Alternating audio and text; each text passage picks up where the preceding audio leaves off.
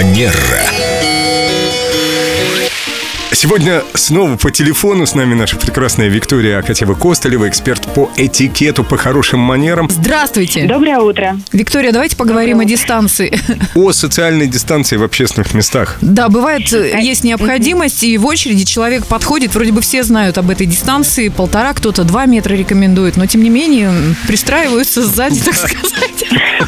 И набиваются спереди, если вы соблюдаете дистанцию.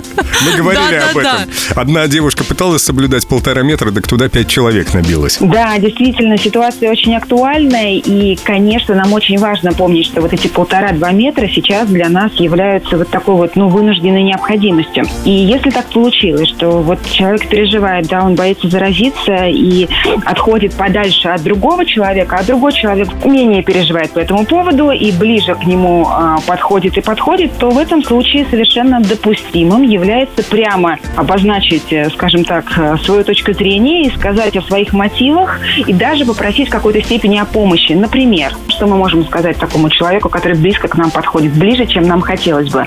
Допустим, учитывая текущую ситуацию, да, с риском для здоровья, для меня очень важно сохранять увеличенную дистанцию. И я буду рад, если вы меня в этом поддержите. Мы говорим ему вот такое вот сообщение, совершенно прямое, откровенное, искреннее. При этом очень важно, сохраняя доброжелательный тон и открытый взгляд. Виктория, а вы пробовали такую тираду произнести? Она работает? Просто я не уверен, что до всех дойдет такое количество очень вежливых, умных и прекрасных слов. Ну, конечно же, мы можем это все сократить и сказать... э, Полтора метра.